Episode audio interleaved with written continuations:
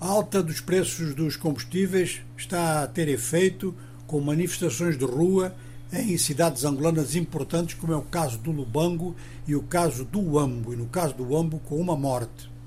Os manifestantes realmente são muito agressivos. No caso do Lubango, então, a manifestação tem gente a pé, tem gente de moto e tem uh, os táxis coletivos parados em grandes filas, uh, assim, afrontosamente e é claro que o próprio governador já teve que fazer declarações e as declarações não foram para apaziguar.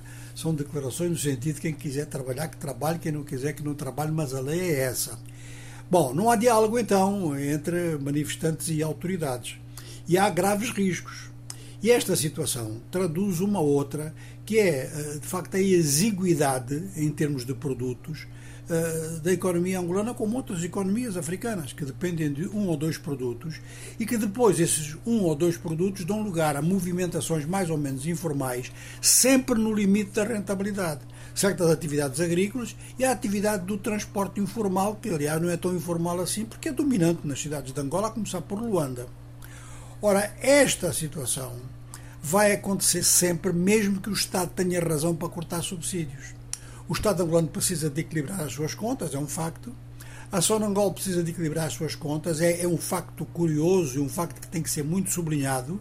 Com toda a riqueza petrolífera, a principal empresa petrolífera de Angola está com altíssimas dívidas e os subsídios prejudicam a recuperação, se é que vai recuperar, porque já esteve em situação de pré-falência.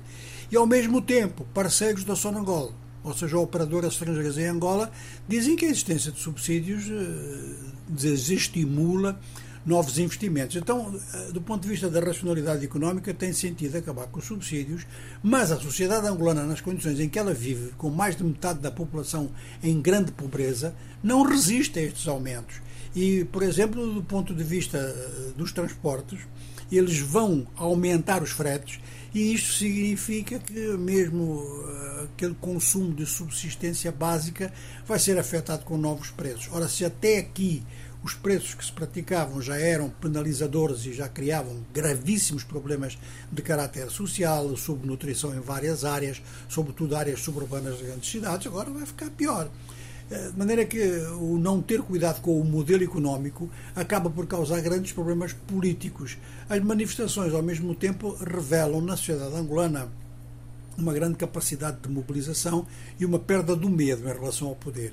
Esta grande capacidade de mobilização uh, faz-se sentir muito em áreas sociais onde os integrantes dessas áreas sociais e profissionais têm muito contacto entre si. É o caso dos transportadores, vamos continuar a chamar informais, é o caso, por exemplo, no ensino, é o caso na saúde.